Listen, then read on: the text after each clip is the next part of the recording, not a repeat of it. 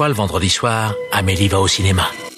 Encore Mais il vient deux fois par semaine maintenant celui-là Triste époque pour le cinéma. Vous trouvez ça normal Mais votre cinéma, votre cinéma, moi je trouve ça irrespirable Bah j'en connais un qui va bien rigoler en lisant ça. Eh Daniel, explique-moi, c'est quoi le plan là? Je te demande pardon. Nous ne sommes responsables de rien, nous nous excusons d'avance. Bienvenue dans Pardon le cinéma, l'émission qui parle à une France reconfinée de mauvais films sortis directement en VOD. Et cette semaine, une émission un peu spéciale. D'habitude, là, c'est le moment où je dis aux gens bonjour. Et en fait, je n'ai pas de gens autour de moi. En effet, cette semaine, on est obligé d'enregistrer chacun un peu à distance. On pouvait pas se permettre en plus d'enregistrer un long épisode comme d'habitude.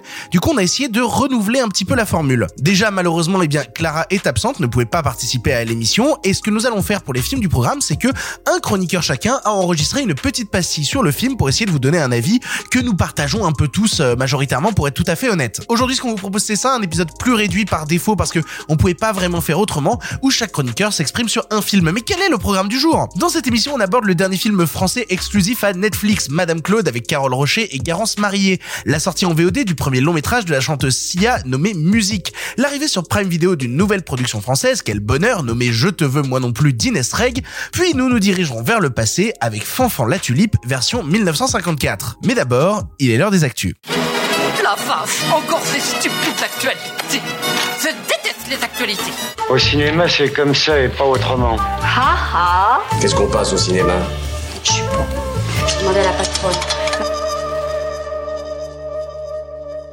Pas vraiment d'actu cette semaine, seulement l'occasion de vous rappeler un peu des fondamentaux de cette émission, à savoir que vous pouvez nous suivre sur notre compte Twitter at pardon le cinéma, où vous pouvez retrouver l'actu du podcast ou même de cinéma en général, on parle un petit peu de l'actu global, et vous pouvez aussi notamment noter cette émission sur iTunes afin de la faire monter dans le référencement et que nous soyons de plus en plus nombreux à écouter Pardon le cinéma. Si vous voulez soutenir l'émission, vous le savez, il existe la boutique Pardon le cinéma où vous pouvez retrouver des t-shirts, des suites, des mugs et des stickers, ce qui nous permet ensuite d'acheter du glouglou, du miam miam et aussi d'avoir quelques sous-sous dans notre popoche. Il y a plein de motifs sur la boutique, on vous laissera aller les retrouver. Le lien de la boutique est disponible sur notre compte Twitter, mais aussi en description de ce podcast. Et pas vraiment l'occasion aujourd'hui de débattre d'actualité, on reprend l'actualité tous ensemble la semaine prochaine. Donc nous allons attaquer directement avec le premier long métrage de cette émission, à savoir Madame Claude. C'est quoi cette chose que tout le monde ressent Sois heureuse d'être toujours en vie. que l'on appelle l'amour tu t'es fait beaucoup d'ennemis. Parle d'une affaire d'État. Comprenez ça C'était dangereux d'être la maquerelle de la République. Et cela fait Plus rien ne pouvait m'arrêter. d'être un jour désiré, câliné, enlacé, enlacé. La fin du départ, mon cul Caressera plus que jamais, Les temps changent, Claude. Mais pour le moment, c'est moi la patronne. tu me caresseras. Madame Claude est le nouveau long métrage de Sylvie Vered après Sex Doll ou encore Confession d'un enfant du siècle. Prévu pour la salle mais finalement sorti directement sur Netflix, il nous raconte la biographie romancée de Fernande Grudet, dite Madame Claude, proxénète du tout Paris au cours des années 60, ainsi que sa rencontre avec la jeune Sidonie qui va rapidement bouleverser son petit monde bien organisé de prostituées disciplinées. Bon alors une fois n'est pas coutume, c'est moi qui commence sur ce film ou en tout cas c'est moi qui vais vous parler de ce long métrage là, ce qui donne un petit peu l'impression que je fais l'épisode de Pardon cinéma aujourd'hui tout seul. Je vous promets, il y a d'autres chroniqueurs qui arrivent et qui vont vous parler des autres films. C'est vraiment promis. Mais parce que Mine de rien, j'avais une vraie attente vis-à-vis de Madame Claude parce qu'elle représente un truc actuel qui est un petit peu compliqué, à savoir le fait que on est dans une situation où on, sait qu'il y a beaucoup de films qui sont sur les étagères. On parle de entre 400 et 500 films qui sont sur les étagères et qui attendent de pouvoir sortir. Et du coup, ben il y a des producteurs et des productrices qui décident d'envoyer leur long métrage directement sur Netflix. Et, ça avait déjà donné cette impression-là à l'époque où euh, Amazon Prime l'avait fait, notamment euh, concernant euh, le film Forte ou ou, même d'autres choses comme Brutus contre César de Cameron. Bah, ça avait donné un peu cette impression de poubelle. C'est-à-dire que là où les producteurs s'en défendaient en disant non, non, pas du tout, nous on est là pour essayer de faire vivre notre film sur les plateformes parce qu'il peut pas vivre en salle, les films qu'on a vus sur Prime Video notamment atterrir de cette manière-là, bah c'était un peu des films poubelles dont pas grand monde avait quelque chose à foutre. Ce qui était un petit peu, bah, un petit peu dommage. Du coup, j'avais une vraie inquiétude concernant Madame Claude de oh merde, est-ce que c'est vraiment un film poubelle, sachant que euh, Sylvie Vered a pas que des longs métrages qui ont été vraiment appréciés par le public, notamment, bah, je parlais de ces deux précédents, Sex Doll ou Confession d'un enfant du siècle, ces deux longs métrages qui ont été assez démontés par le public et la critique à l'époque de leur sortie. Donc du coup, quand ça arrive directement sur Netflix, je me dis ah putain, est-ce que ça va pas être encore un film poubelle? Est-ce que le cinéma français n'utilise pas les plateformes pour déverser du cinéma qu'il saurait n'avoir pas vraiment de grand succès directement en salle? Eh bien, je dois bien vous avouer que ouais, euh, Madame Claude pour moi est une véritable déception, une déception qui, qui derrière sa joliesse esthétique cache un film qui est à la ramasse, mais à la ramasse complet, que ce soit dans son écriture ou dans son traitement technique.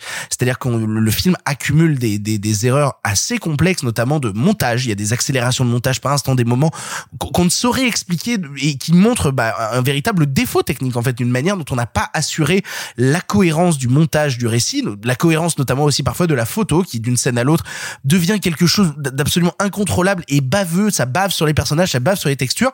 Tout cela accommodé en plus à un scénario qui qui veut tellement raconter de choses, qui veut tellement raconter de points de vue, qui veut tellement bah, mettre des personnages, des personnages, des personnages, et en plus des personnages joués par des comédiens que j'aime bien, à savoir Carole Rocher, à savoir Garance Marié, à savoir euh, euh, Marlène Jean aussi que, que vous connaissez peut-être parce qu'elle a joué notamment dans euh, je vais y arriver, dans Martyr de Pascal Logier, ou aussi par exemple bah, des personnages masculins, on a Pierre de la Donchamp, on a Roche Dizem, et ben cette accumulation de personnages qui ne savent pas où ils vont, qui ne savent pas quoi raconter, devient quelque chose d'assez euh, d'assez déprimant en fait parce que euh, les personnages ne savent pas où ils vont, les personnages ne savent pas ce qu'ils font, et les personnages ne savent pas quoi jouer non plus. Et là, je me tourne directement vers les comédiens parce que euh, on sent un texte qui est parfois complètement surécrit où il n'est pas possible de sortir en fait ce texte-là naturellement.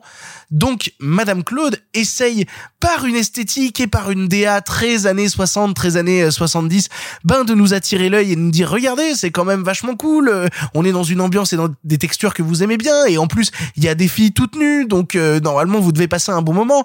Mais en fait, ça nous fait pas oublier que à côté, c'est c'est pas un bon film en fait c'est pas un bon film parce que techniquement il est à la ramasse et que euh, scénaristiquement il sait pas ce qu'il veut raconter. Il sait pas ce qu'il veut raconter, il fait des hauts, des bas et quand on arrive à la conclusion du film, on sent bien que bah on n'a pas su où on allait vraiment. On n'a pas su où on allait vraiment.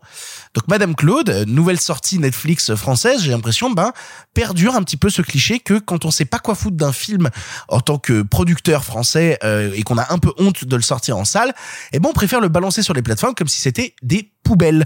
Et, et ça, ça m'inquiète un peu parce qu'on débat souvent de ce truc de comment est-ce qu'on va réussir à donner de la crédibilité aux plateformes, à quel moment vont-elles véritablement devenir des concurrentes en fait du cinéma classique. Bah tant qu'on s'en servira comme des poubelles, euh, ce sera pas trop le cas ce sera pas trop le cas et en tout cas bah je trouve que ce film euh, démontre tout le mépris qu'a une partie du cinéma français pour les plateformes. Euh, qu'on soit d'accord ou pas d'accord avec cela, bah, c'est juste la démonstration que quand on parle de cinéma français disponible sur Netflix, eh ben on parle bien souvent et même majoritairement à quelques rares exceptions près de, de, de films ratés, de films ratés dont on a honte. Et, et c'est tout le problème de Madame Claude, c'est que c'est un film raté, qui ne sait pas où il va, qui ne sait pas comment faire son film, et c'est extrêmement triste. Enchaînons sur le reste du planning. Je vous promets, je vais moins parler. Je vous promets, je vais moins parler. On va maintenant parler du film Musique. I'm help her just like she helps me. And I'm actually learning how to love because I love her.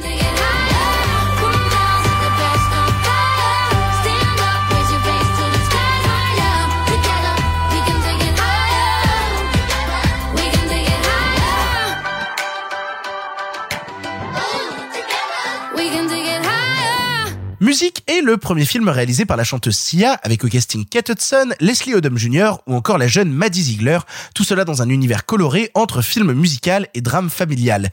Ici, il est question de Zou, sortant tout juste de cure de désintox, qui va devoir s'occuper de sa demi-sœur nommée Musique, jeune fille atteinte d'un autisme non-verbal très prononcé. À travers ce rassemblement familial, l'occasion de voir des bons sentiments et la douceur et l'envie de vivre, vaincre toutes les épreuves les plus dures. Est-ce que c'est un bon film? Est-ce que c'est un film raté? La parole est à Sophie. Sia fait polémique depuis son annonce, et je dois avouer que cette dernière ne me dérangeait pas plus que ça. Pour vous rafraîchir la mémoire, on reprochait beaucoup à la chanteuse et maintenant réalisatrice, alors attention, je mets des gros guillemets à réalisatrice, d'avoir choisi Maddie Ziegler, la danseuse de la plupart de ses clips, pour incarner Music, son personnage principal, alors que cette dernière n'est pas autiste. Ce qui me calmait sur cette polémique, c'est que Sia avait tenté, ou en tout cas c'est ce qu'elle a dit, de caster une actrice autiste, mais qu'en termes de danse, sachant que le film est une comédie musicale, cela ne convenait pas. Et en vrai, pourquoi pas? Si sa vision était bienveillante à la base, mais qu'elle avait des besoins précis, on peut lui laisser le bénéfice du doute. Et puis, il y a des cas dans lesquels ça marche. Je pense notamment à Kirk. Je pense que je prononce très très mal son nom, mais en tout cas, vous l'aviez peut-être découvert dans It Follows, et il euh, joue le fils de Jennifer Jason Leigh dans la série Atypical. Il y incarne un adolescent autiste, et la série traite des répercussions familiales au quotidien, et bah ça fonctionne à la perfection, parce qu'on sent que les showrunners euh, connaissent l'autisme, ou en tout cas qu'ils ont fait leurs recherches. Mais bon, en tout cas, retournons euh, dans le vif du sujet. Pourquoi Music est une catastrophe. Hormis le fait que l'histoire est bancale, caricaturale, que les personnages sont construits caractérisés à la truelle ou avec le cul, Music est problématique. Music est atteinte du syndrome de Rett, qui implique une perte de la parole, une non-coordination des mouvements et un retard mental qui s'est développé dès la plus tendre enfance aucun souci avec ça, mais je comprends pas pourquoi Sia a choisi ce TED, donc ce trouble envahissant du développement là, sachant qu'il n'apporte rien à l'histoire à part une représentation archaïque, méchante et médisante de l'autisme. Si le but de son film était de montrer la vision du monde du point de vue d'une personne atteinte de TSA, elle aurait pu choisir un spectre qui, nécessitait moins de précision en termes de direction d'acteur et sans doute bah, nous offrir quelque chose de moins, c'est quoi, de moins vomitif. Surtout qu'on voit très rapidement que la réalisatrice ne connaît rien de ce trouble et donc elle ne sait pas comment construire son histoire autour de ça. Puis c'est quand même son sujet principal, donc c'est quand même vraiment vraiment dommage. Euh, la sœur de musique, qui est caractérisée parce que bah, elle a le crâne rasé, parce que vous comprenez, c'est une ancienne alcoolique et ancienne toxico, donc il faut qu'elle ait un look badass. Et elle place euh, sa petite sœur dans des situations qui sont euh, bah, qui sont impossibles pour euh, pour une enfant ou une adolescente atteinte du syndrome de Rett. Mais bon, pour, pour vous citer la scène en question, elle va donc la sœur qui est dans un business pas trop trop légal, elle va vendre des cachets à une espèce de séance de mannequinat à la con et donc c'est un environnement nouveau, très lumineux, donc c'est vraiment impossible pour pour une personne autiste avec un syndrome de Rett d'aller là-bas. Mais bon, comme cette scène elle permet à Sia d'avoir un caméo d'elle-même, on va dire que ça passe, hein, parce que bon, le film il est plus à sa près, sachant a pire, c'est-à-dire que le film, il donne des, faux conseils, des choses un peu dangereuses à faire. Euh, J'ai un exemple bien précis, c'est que euh, ce bon Aaron Burr, les gens qui ont vu Hamilton auront la ref, ou en tout cas Leslie Odom Jr., euh, qui s'est placé un peu comme mentor de la grande sœur de musique pour lui apprendre ce qu'il faut faire ou non par rapport à un enfant ou un adolescent autiste, parce que lui, il a son petit frère qui, qui, qui est autiste. Et eh ben, quand euh, Music fait une crise, il lui dit euh, non mais il faut la plaquer sur le sol et il faut genre euh, il faut la serrer très très fort. Donc même même la sœur de Music se dit ah mais t'as pas l'impression qu'elle a mal? Et lui il dit non il dit no I'm crushing her with my love. Chers auditeurs, ne faites jamais, jamais ça. Dans aucun contexte, on plaque un enfant autiste ou non d'ailleurs hein, contre le sol d'un parc de jeux en terre pour le calmer. Jamais. Pour la petite anecdote personnelle, quand j'étais ado, j'ai fait euh, quelques séances de, euh, de, bénévolat dans une école pour enfants euh, autistes et handicapés, et j'ai déjà assisté à ce genre de, de scène, de crise, et en fait, bah, j'ai jamais vu une maîtresse ou une infirmière se jeter contre contre l'enfant. Au contraire, il faut lui donner de l'espace, il faut l'aider à respirer, il faut le calmer. Donc donc en plus, le, film est presque dangereux dans sa manière d'aborder le comportement des enfants autistes ou adolescent d'ailleurs. C'est un film extrêmement misérabiliste, mais en même temps tout se passe un peu au pays des Télétobies parce que quand on rentre dans la tête euh, de musique, c'est tellement coloré, tellement pop. D'ailleurs, c'est tellement coloré et tellement pop qu'une personne atteinte, selon le, fil, le spectre de l'autisme dont la personne est atteinte, elle peut pas regarder le film parce que c'est trop coloré et trop pop et que ça, ça, peut créer des crises. Donc en fait tout ça c'est très dangereux. C'est un, un, un, film, euh, comme je l'ai dit, euh, vomitif malsain, malaisant. Et j'espère qu'elle ne que si elle réalise autre chose, et eh ben elle elle euh, elle ne retourne pas sur un sujet qu'elle ne qu'elle ne connaît pas. Et c'est pas étonnant que le film soit à seulement 8% sur Rotten Tomatoes, qui est certainement le film avec la note la plus basse de l'année ou presque. Euh, c'est un massacre, c'est un massacre. Et euh, si jamais vous voulez en savoir plus ou euh, comment gérer euh, un enfant un enfant autiste, allez sur euh, Autisme Info Service et surtout ne regardez pas le film de Sia. Et voilà, et c'est tout pour moi. Merci Sophie, enchaînons sur le film suivant. Nous parlons maintenant de Je te veux, moi non plus.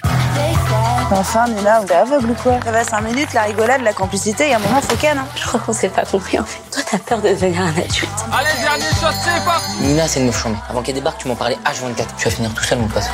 C'est dingue, hein. je te mets des vents depuis le CE2 et la seule fois où tu m'en mets un, j'ai envie de crever carrément. Dylan et Cassandra Et t'imagines, ils se mettent ensemble, ils ont un gosse, obligé, ils l'appellent Kevin. Je te veux moi non plus est le dernier long métrage français Amazon Originals après Connecté, Brutus contre César ou encore Forte, quel programme mon dieu. Ici il est question d'adapter un buzz Instagram de l'humoriste Inès Reg afin d'en faire un film d'une heure quarante entre Inès et le beau Kevin en couple dans la vraie vie pleine de paillettes et où ses jeunes meilleurs amis vont découvrir que oh ben mince ils sont amoureux, vite nouons une relation et soyons heureux. C'est Simon qui vous en parle cette semaine de Je te veux moi non plus. Curieusement, malgré et l'affiche et la bande-annonce, je partais pas totalement perdant sur Je te veux moi non plus. Euh, Peut-être parce que je veux toujours me dire que de ces espèces de célébrités qui semblent surgir un petit peu comme ça, de nulle part, comme c'est le cas d'Inès Reg, il va y avoir un jour quelqu'un dont on va se dire « Ah bordel, c'est vraiment quelqu'un qui a piraté le système, qui nous a tous bien nus et qui avait un truc à raconter. » Parce que, en plus, moi je dois avouer que l'idée que deux personnes, à savoir Inès Reg et Kevin Debonne, qui sont donc en couple euh, à la, à la ville, comme on dit, et qui sont eh bien le couple ou en tout cas le, les deux personnages autour, des, autour desquels se joue donc cette histoire. Bah, du coup, ils, ils, ils sont venus nous faire une, une comédie romantique qui est passablement autobiographique, semble-t-il. Et je me disais, bah, quitte à me faire une comédie romantique assez classique, à savoir, euh, on se connaît depuis longtemps, je t'aime moi non plus, oh là là, qu'est-ce qui se passe? C'est pas si con de se baser sur euh, le vécu, euh, le vécu des, des protagonistes, de ceux qui sont à l'origine du film, film donc qui est réalisé par Rodolphe Loga. Donc mine de rien, je me disais, il y a peut-être de quoi avoir quelques petites surprises de mignonnerie, de sincérité, d'authenticité là-dedans. Là où souvent, pas toujours bien sûr, mais souvent la comédie romantique est un genre qui est un peu balisé. Et, euh, et donc voilà, j'avais j'avais pas envie, j'avais pas envie d'y aller avec le fusil.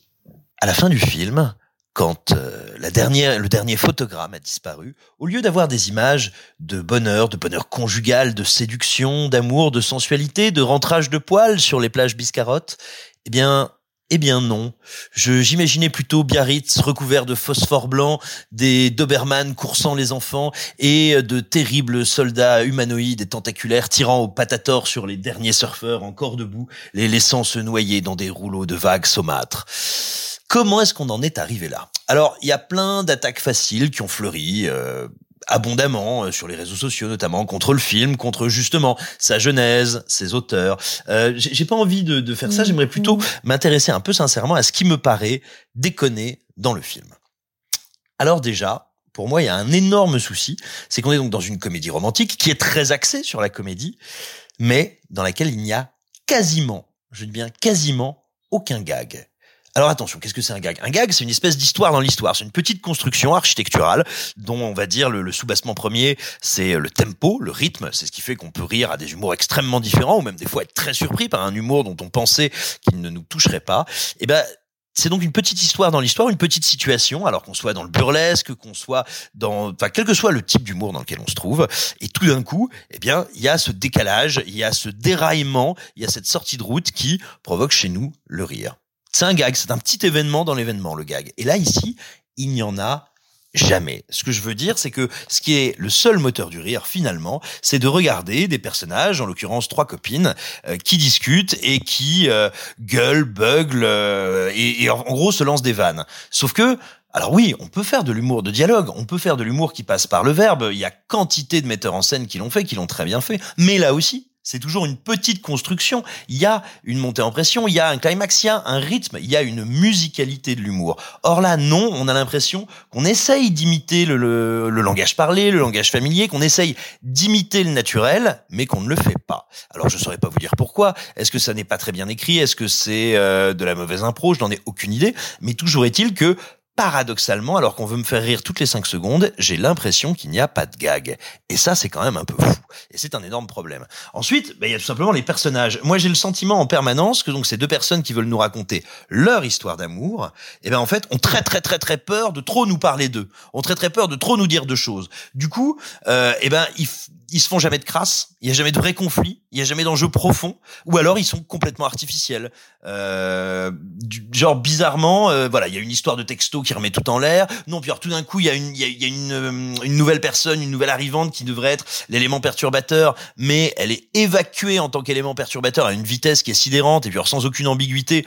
Donc du coup, ça ne fonctionne pas. Bref, on ne les sent jamais menacés, hésitants. Donc du coup, bah il y a pas d'enjeu. Il n'y a pas d'enjeu, c'est même pas que je, je sais comment ça va se terminer, c'est que je m'en moque. Et ça, c'est un énorme problème. Ensuite, bah, il y a une vraie question, il y a une vraie question de structure narrative, c'est-à-dire que euh, comme les différents enjeux, les différents péripéties sont pas très bien ordonnés, sont ni harmonieux, ni suffisamment bordéliques pour que ça attire la curiosité, on a l'impression d'un récit qui est très très très très très très très décousu. Et puis enfin, moi la dernière chose qui me déçoit terriblement, c'est que je trouve que le film n'aborde jamais son sujet. Mine de rien. Donc on a le, le, personnage de Kevin qui est caractérisé comme, on va dire, un, un beau gosse de paillotte qui enfile les conquêtes, qui enchaîne. Ok, pas de problème. Et donc sa meilleure amie d'enfance, dont il a manifestement toujours été amoureux, c'est ce que les dialogues n'arrêtent pas de nous répéter, mais sans jamais que l'action le, le, le prouve véritablement ou qu'on nous le donne à le sentir par la mise en scène. Eh bien, ce gars-là, il est, il est donc amoureux du personnage qu'interprète Inès Reg. Inès Reg, et là où c'est là que c'est intéressant, elle ne rentre pas dans ce qu'on va appeler les standards de beauté à la con que nous vendent euh, les magazines, le cinéma en général, et on va dire globalement euh, notre culture en continu. Bah du coup, il y avait un truc intéressant à jouer. Qu'est-ce qui fait Comment ça se fait De quelle manière se noue entre ces deux personnages un lien très très fort et qui manifestement est fondamentalement différent du lien que nous, que ne noue pas d'habitude le personnage de Kevin? Eh ben, on le traite jamais. Et je trouve que c'est bien dommage. Et puis, ça m'agaçait tellement de, de, ne rien trouver dans le film que je suis allé lire quelques interviews, euh, notamment d'Inès Reg, et je vois à un moment, je sais plus si euh, je lisais une recension de quelque chose qu'elle avait déclaré ou si c'était une interview écrite, où elle expliquait euh, que pendant un certain temps, pour elle, ça avait été un, un, un blocage terrible ou un dilemme affreux, l'idée de sortir avec un type qui s'appelait Kevin. Et c'est quand même pas anodin, c'est vachement intéressant parce que on a énormément plaisanté sur ce prénom, sur les Kevin. Mais qu'est-ce que ça veut dire justement sociologiquement? Qu'est-ce que ça représente de s'appeler Kevin, d'avoir eu des parents, d'avoir des parents qui vous ont prénommé ainsi et qui, si j'ose dire, vous ont maudit, vous ont, sans le savoir à l'époque évidemment, mais accolé une symbolique qui euh, a fait de vous un objet de risée ou un objet de mépris de classe. Et ben ça c'est absolument passionnant. Ils peuvent en parler parce qu'en plus, de toute évidence, vu qu'ils sont ensemble et qu'ils ont l'air bien heureux, ils sont passés au-dessus de ça. Bah ça c'est un super truc à raconter. Ça tu le mets en scène, tu mets des enjeux dans tes personnages. C'est une blessure terrible, j'imagine, pour ce type-là que tout d'un coup la personne qu'il aime, dont il est amoureux, qui en plus est une amie d'enfance, lui dise "Mais en fait, ce qui est pas possible avec toi, mon gars, c'est ton prénom. C'est, c'est le sol qui souffre sous tes pieds. C'est la pire discrimination possible de la part de quelqu'un que t'aimes. Enfin, la pire, la plus première, primaire. Et donc, ce sentiment que jamais il ne se livre vraiment et que jamais il ne se raconte, c'est absolument terrible et ça achève de tuer le film. Parce que, quelle que soit ton histoire d'amour, qu'elle ait été chaotique, qu'elle ait été classique, qu'elle ait été simple, qu'elle ait été compliquée, qu'elle ait été merveilleuse ou affreuse, pour celui qui la vit, elle est toujours gigantesque et grandiose. Et que ces gens-là n'aient pas eu envie ou n'aient pas réussi à nous donner, à sentir ce que eux avaient vécu et vivent encore de gigantesque et de grandiose, c'est terriblement déprimant. Ah, puis voilà, c'est aussi, c'est très, très, très, très, très très très très très très moche. Donc voilà, écoutez que vous dire, euh, c'est un une nouvelle marée noire qui nous provient euh, des Amazon exclusives ou originals. Euh, ben, j'espère, j'aimerais bien que Amazon ait plus de nez ou plus de euh, d'ambition, de curiosité dans leur prochain choix de films, qui soit que ce soit ou non des comédies. Et ils peuvent tout à fait continuer sur les comédies. Hein. Il y a tous les ans d'excellentes comédies françaises, contrairement à ce qu'on dit. Ces dernières années, on a eu de très belles trouvailles. Je pense là tout de suite à En Liberté, à La Loi de la Jungle, qui a déjà quelques années, mais année, on en voit de très bonnes, qui remuent un peu, qui sont curieuses, qui sont intéressantes. Bref, Amazon, si vous voulez nous faire marrer, il y a largement de quoi faire en France, mais prenez un meilleur cochon truffier et allez nous dénicher quelques petites pépites. Voilà, voilà, c'est tout ce que j'avais à dire sur Je te veux moi non plus. Victor m'avait demandé de faire 5 minutes, j'en suis à 9 minutes 16, j'estime que c'est à peu près correct. Je vous fais à tous des gros bisous et à vous les studios. Merci beaucoup Simon. Nous allons maintenant partir vers le passé car oui, je ne sais pas si vous êtes au courant, le cinéma se conjugue au présent mais aussi au passé et et, je suis un peu triste de voir que personne ne me coupe quand je dis cette phrase-là, donc je vais me couper tout seul. Oh Victor, euh, cette blague, tu l'as quand même fait trop de fois Oui, c'est vrai, je l'ai fait trop de fois, excusez-moi. Le cinéma se conjugue au présent, mais aussi au passé. C'est Marc, cette semaine, qui vous parle de Fanfan, la tulipe. En avant à cette époque, vous le savez, le cinéma était en noir et blanc. Mais nous avons préféré mettre un peu de couleur. Monsieur Mézeret, au nom du patrimoine artistique français tout entier, je vous dis merci. Mais enfin, tout ça, c'est le passé. C'est la première fois que j'assiste à une exécution. il fallait voir ça avant de mourir.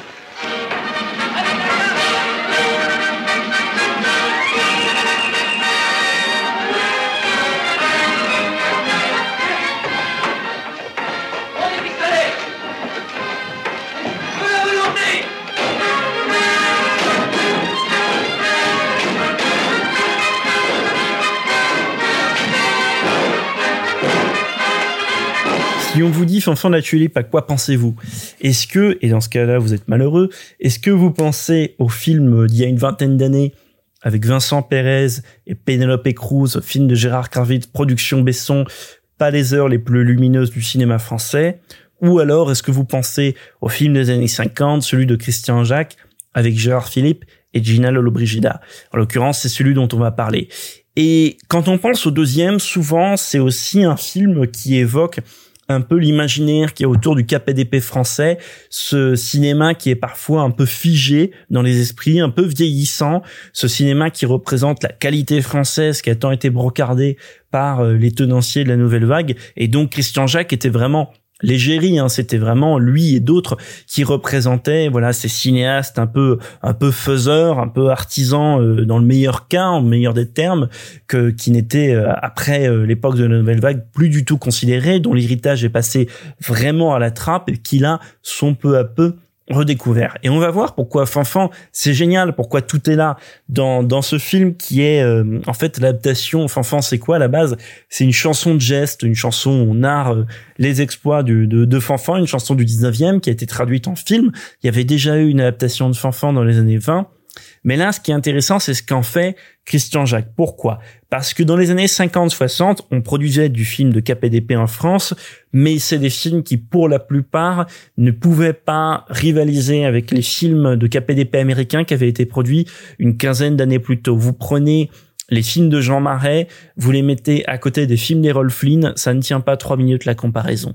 Et conscient un peu de ça, conscient euh, de, de, cette concurrence, Christian Jacques fait de Fanfan la Tulipe une sorte de film de KPDP méta en jouant évidemment de l'histoire de France et en jouant de, de son scénario et des admirables, les géniaux dialogues qui ont été signés par Henri Janson, Henri Janson très grand scénariste français de cette époque-là, qui lui aussi a été particulièrement brocardé par par les gens de la nouvelle vague, dont Truffaut. Et, euh, et en l'occurrence, euh, il y a dans les dialogues une recherche de modernité, du gag, d'inventivité, euh, d'anachronisme volontaire. Parfois, en fait, on dirait du, du Astérix. Et pour cause, Astérix va aussi naître à la même époque. Donc, ce, ce regard un peu insolent sur l'histoire et tout ça est dans Fanfan. Donc d'un côté, il y a ça en termes d'écriture qui est absolument génial et ensuite il y a ce que Christian Jacques fait purement en termes de mise en scène. Et là aussi pour moi ça tient au génial parce que déjà le film est d'un dynamisme incroyable, une séquence on appelle une autre boum, ça rebondit, ça ne s'arrête jamais comme le personnage de Fanfan. Ensuite, il y a un travail sur l'image, sur la photographie qui est absolument délirant. La photo, on la doit à Christian Matras, très grand chef opérateur, celui de Max Ophuls notamment, qui avait euh, éclairé euh, ce, un des plus beaux films du monde qui est Lola Montes. Et, et en plus de cette image-là, il y a les différents mouvements d'appareil faits par Christian Jacques qui ont, bah encore une fois, je le répète, un dynamisme délirant et pareil dans ces autres effets de montage ou autres qui permettent un peu de, de varier la vitesse et la tonalité de son récit. Par exemple, au début du, au début du film, quand tout est encore assez léger, assez gentil, etc., il y a un combat dans la forêt qui est passé en accéléré. C'est un peu grotesque. Évidemment, en plus, on arrive, voilà, 10, 15 ans après les grands KPDP d'américains. Et pourtant, Beaucoup plus tard dans le film, il y a un autre euh, combat dans un monastère assez chouette qui lui est à vitesse réelle, un peu plus euh, un peu plus violent, etc. Pourquoi? Parce qu'entre temps il y a eu un changement de tonalité dans le film et aussi dans le personnage de Fanfan. Et c'est fou à quel point Christian Jacques arrive à, à donner une tonalité juste à ça, juste à travers la mise en scène. C'est absolument génial. Aussi, Fanfan, pour moi, c'est la redécouverte de Gérard Philippe cet acteur qui pendant longtemps a été et est toujours catégorisé comme voilà le, le belâtre brun un peu ténébreux c'est le proto Alain Delon. Euh, Gérard Philippe sans le côté torturé d'Alain Delon mais c'est le proto Alain Delon qui pendant l'essentiel de sa carrière a fait a tenu le rôle de ce belâtre que les fans désirent et qui en joue. Et en même temps en en jouant il arrive à avoir une palette de jeux absolument admirable. À faut voir dans Fanfan comment il arrive à être d'abord l'acteur d'aventure l'acteur qui court partout l'acteur qui bondit ensuite être un pur acteur de comédie dans le rythme et enfin être un super acteur dramatique. Et, et pour ceux qui ont vu quelques films un peu plus sérieux un peu plus noirs de, de, de, Gérard Philippe où il fait aussi ça. Je pense aux grandes manœuvres de René Clair ou plus tard dans sa carrière un film très imparfait mais où lui fait un contre-emploi qui s'appelle La fièvre monte à El Pao. Bref, on voit à quel point c'est un acteur vraiment assez riche en fait et que c'est pas si facile de faire ça. Il suffit pas de jouer n'importe comment pour avoir le résultat qu'il y a dans Fanfan. Donc tous ces éléments-là, et puis évidemment j'ai pas mentionné, mais il y a le couple qui forme avec Gina Lollobrigida qui est absolument génial. Elle, cette actrice italienne très pulpeuse de l'époque, qui a été, qui a joué dans beaucoup de beaucoup de reconstitutions, de films de de, de costumes comme on dit, euh, et qui ici forme un duo absolument parfait avec lui. Et enfin dans ce film-là, il y a, on va dire un on va dire mon méchant préféré de l'histoire du cinéma, c'est euh, pas le personnage en lui-même, mais c'est l'acteur. C'est Noël Roquevert qui dans le film incarne bah, l'antagoniste du film. Il incarne Fierabra, un sergent euh, recruteur, instructeur euh, assez torsionnaire, on va dire. Mais c'est surtout que le mec, si vous voyez pas qui c'est Noël Roquevert, je pense que vous allez très vite voir dans le film vu la gueule qu'il a. Et, et, et, et, sa gueule pour pour moi c'est c'est l'imaginaire parfait du méchant du cinéma français de cette époque-là. Il a fait essentiellement ça dans sa filmographie à cette époque. Et le film, il est absolument en roue libre dedans et en même temps quel plaisir parce que c'est fait avec une facétie, un sens du rythme et puis c'est drôle, c'est plein de bonnes idées.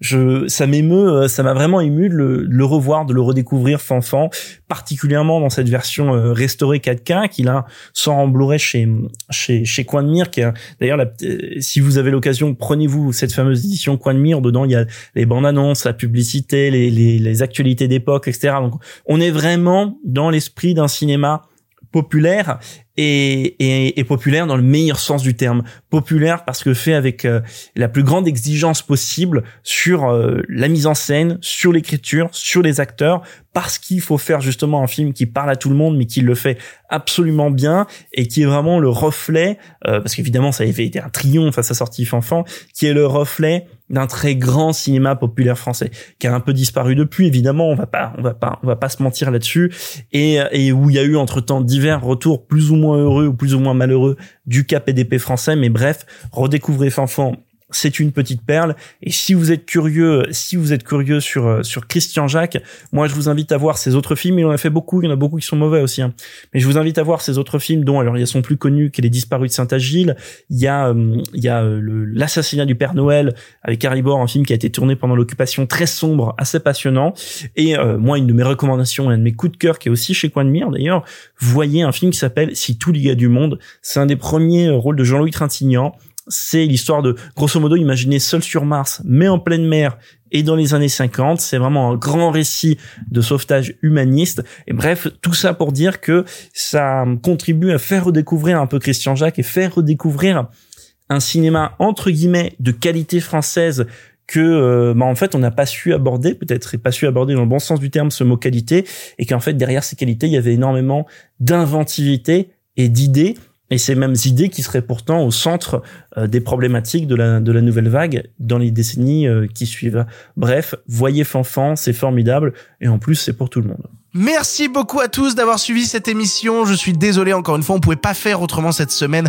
On pouvait pas enregistrer une émission autrement, mais on voulait quand même que vous ayez une sorte d'émission. On était quand même là pour vous cette semaine. Toujours un petit peu compliqué cette affaire.